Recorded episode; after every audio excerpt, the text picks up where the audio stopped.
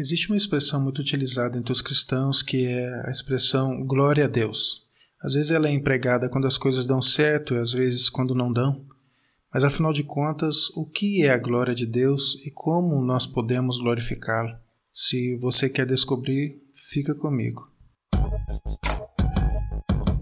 Você está ouvindo Papo Verdade Podcast.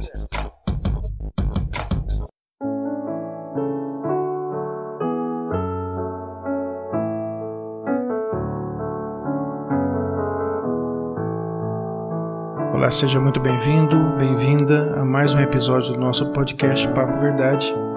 Esse podcast existe para te auxiliar na descoberta do seu real propósito de vida. Meu nome é Almir Lima e, como sempre, é um prazer estar com você. Nesse episódio, nós estaremos meditando um pouquinho sobre o dar glória a Deus. Bom, você já deve ter utilizado essa frase, essa expressão, ou já ouviu alguém utilizá-la, vamos ver o que a Bíblia diz em Romanos capítulo 11, versículo 36. Diz assim: Todas as coisas vêm única e exclusivamente de Deus. Tudo vive por seu poder e tudo é para sua glória. A ele seja a glória para todo sempre. E em Provérbios 16:4 diz: o Senhor criou todas as coisas para os seus próprios propósitos. Tudo pertence a Ele. O objetivo de todo o universo é demonstrar a glória de Deus. Essa é a razão de tudo que existe, incluindo você.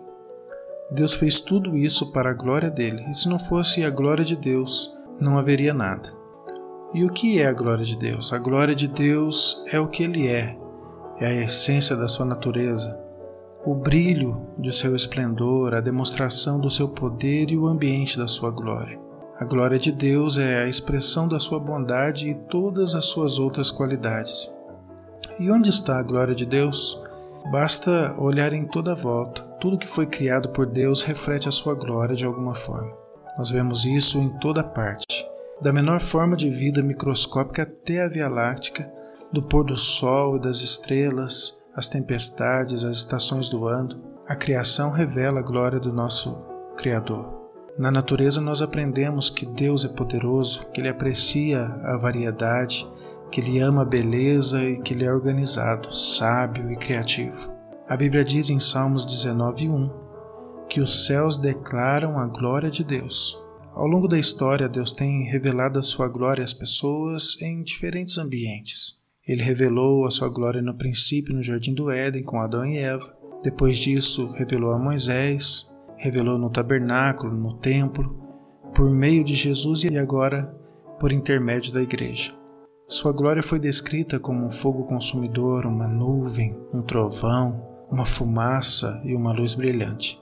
No céu, diz a Bíblia, que a glória de Deus fornece toda a luz necessária. A cidade não precisará de sol nem a lua para brilharem sobre ela, pois a glória de Deus a ilumina. A glória de Deus pode ser claramente observada em Jesus Cristo. Através dele, que é a luz do mundo, a natureza de Deus é revelada. Graças a Jesus, já não somos mais ignorantes a respeito de quem Deus realmente é. A Bíblia diz: o Filho é o esplendor da glória de Deus. Está em Hebreus 1, versículo 3. Jesus veio à Terra de modo que pudéssemos entender completamente a glória de Deus. Aquele que é a palavra tornou-se carne e viveu entre nós. Vimos a sua glória cheio de graça e de verdade. Isso está em João 1, verso 14. Ele possuiu uma glória ligada, inseparável a Deus Pai, porque ele é o próprio Deus faz parte da sua natureza. Não há nada que possamos agregar à sua glória, assim como seria impossível aumentar o brilho do sol, mas somos instruídos a reconhecer a sua glória, a honrar a sua glória, a declarar a sua glória, louvar sua glória, refletir sua glória e viver por sua glória. E por quê? Porque Deus merece nós lhe devemos toda a honra que podemos dar. Uma vez que Deus fez todas as coisas, ele merece toda a glória. A Bíblia diz: Tu, Senhor e Deus nosso, és digno de receber a glória, a honra e o poder, porque criaste todas as coisas. Está em Apocalipse capítulo 4, verso 11. Em todo o universo, somente duas das criações de Deus falham em glorificá-lo: os anjos caídos, que são os demônios, e nós, seres humanos. Todo pecado basicamente consiste na incapacidade de dar glória a Deus, ou seja, amando qualquer outra coisa mais do que a Deus. Recusar-se da glória a Deus é rebelião e arrogância. E foi esse pecado que causou a queda de Satanás, bem como a nossa queda. De formas diferentes, todos nós já vivemos para a nossa própria glória e não para a glória de Deus. A Bíblia diz assim: Pois todos pecaram e estão destituídos da glória de Deus. Isso nós vemos em Romanos capítulo 3, verso 23. Nenhum de nós tem dado a Deus toda a glória que ele merece em nossa vida. E esse é o pior pecado e o maior engano que podemos cometer. Entretanto, viver para a glória dele é a maior realização que podemos alcançar em nossa vida. Deus diz: Todos eles são o meu próprio povo. Eu os criei e lhes dei vida, a fim de que mostrem a minha grandeza. Isso está em Isaías 43, verso 7. Logo, esse deve ser o objetivo supremo da nossa vida. E como posso dar glória a Deus? O Senhor Jesus disse ao Pai: o Senhor criou todas as coisas para os seus próprios propósitos. Está em João 17:4. Jesus glorificou a Deus cumprindo o seu propósito na terra e nós nós honramos a Deus da mesma forma. Qualquer coisa na criação glorifica a Deus quando cumpre o seu propósito. Os pássaros glorificam a Deus ao voar, gorjear, fazer um ninho e ao realizar outras atividades próprias dos pássaros, conforme os planos de Deus. Mesmo uma formiguinha, por mais simples e pequena, ela glorifica a Deus quando cumpre o propósito para qual ela foi criada. Deus fez as formigas para serem formigas e fez você para ser você. Existem muitas formas de darmos glória a Deus, mas elas podem ser resumidas nos cinco propósitos que Deus estabeleceu para a sua vida e foram descritos por Rick Warren em seu livro Uma Vida com Propósito. O primeiro nós damos glória a Deus ao adorá-lo. Adorar é o nosso primeiro dever para com Deus, e nós o adoramos ao apreciá-lo. Deus deseja que a nossa adoração seja motivada por amor, por ação de graças e alegria, e não uma adoração imposta. Adorar é muito mais do que cantar e orar a Deus, é um estilo de vida que compreende apreciar a Deus e amá-lo e nos doar para sermos usados em seus propósitos.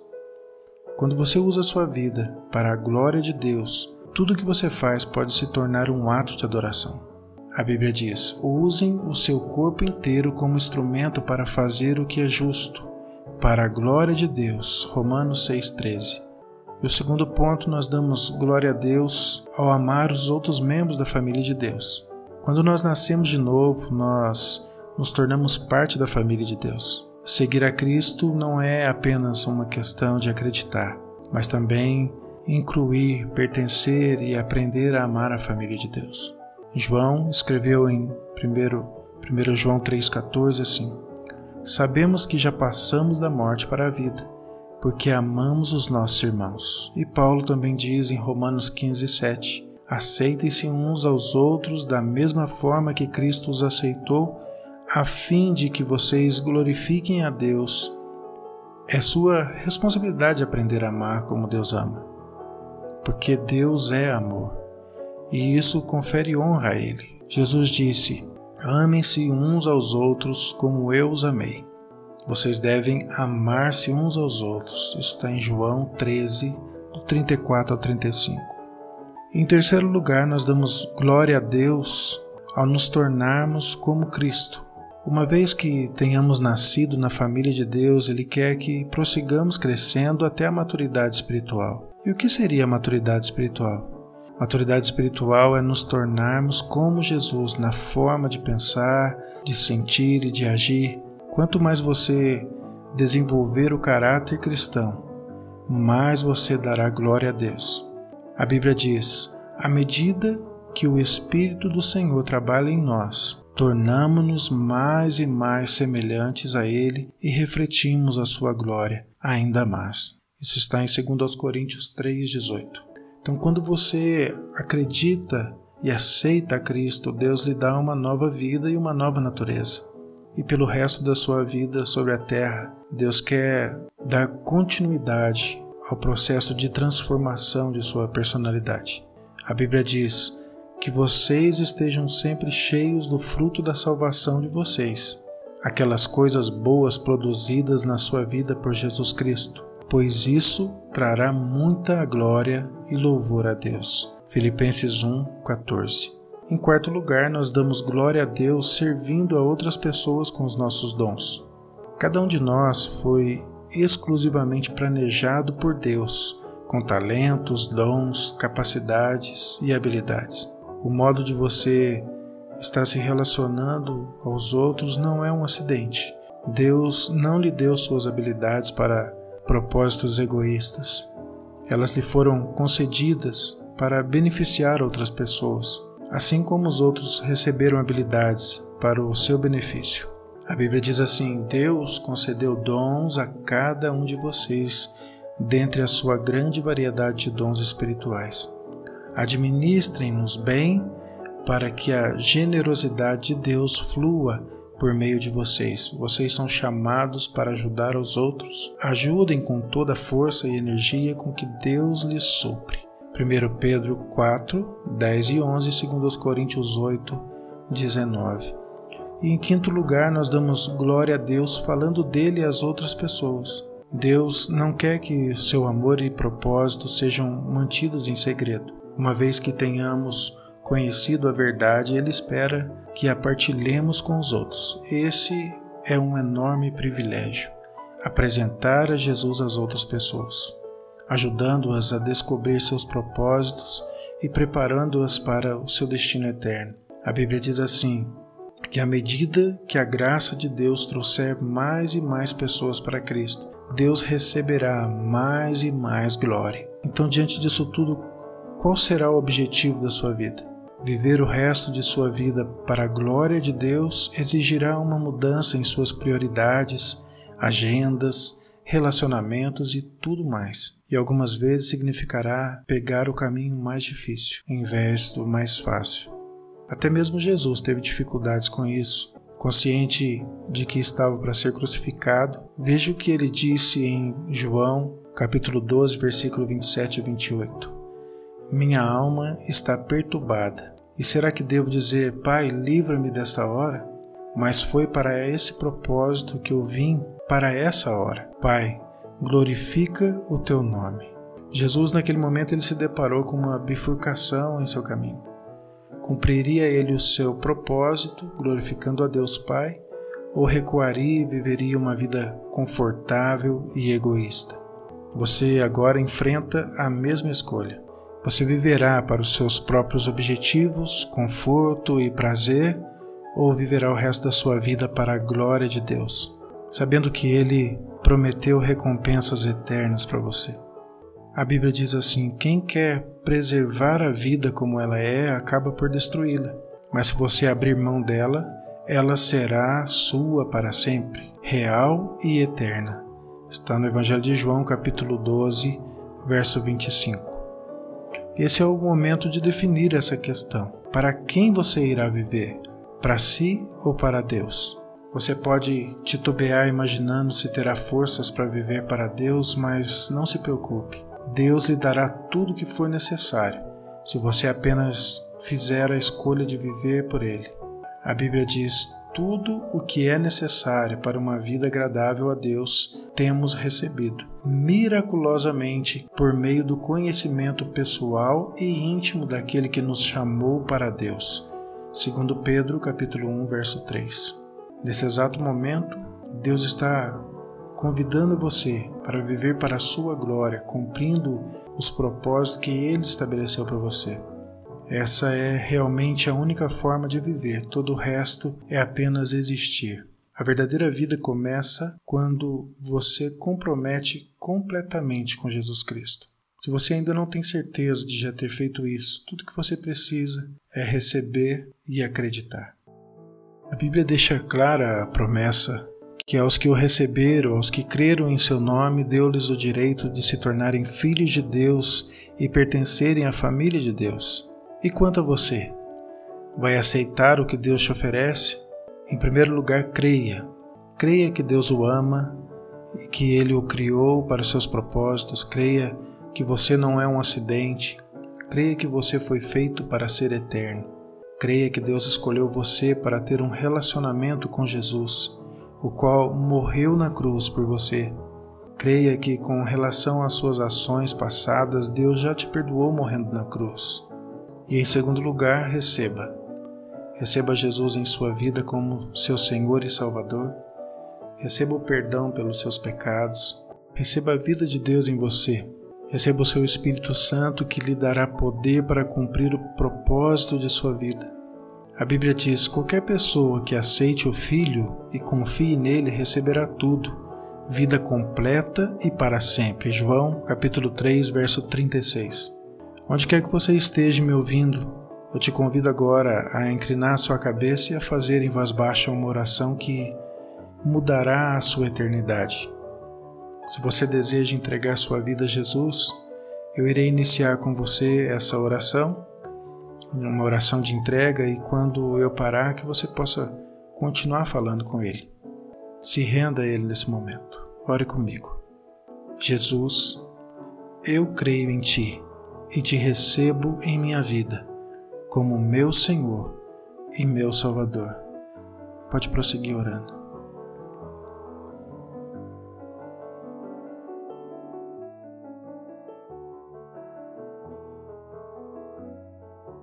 Se você fez essa oração com sinceridade, meus parabéns. Bem-vindo à família de Deus.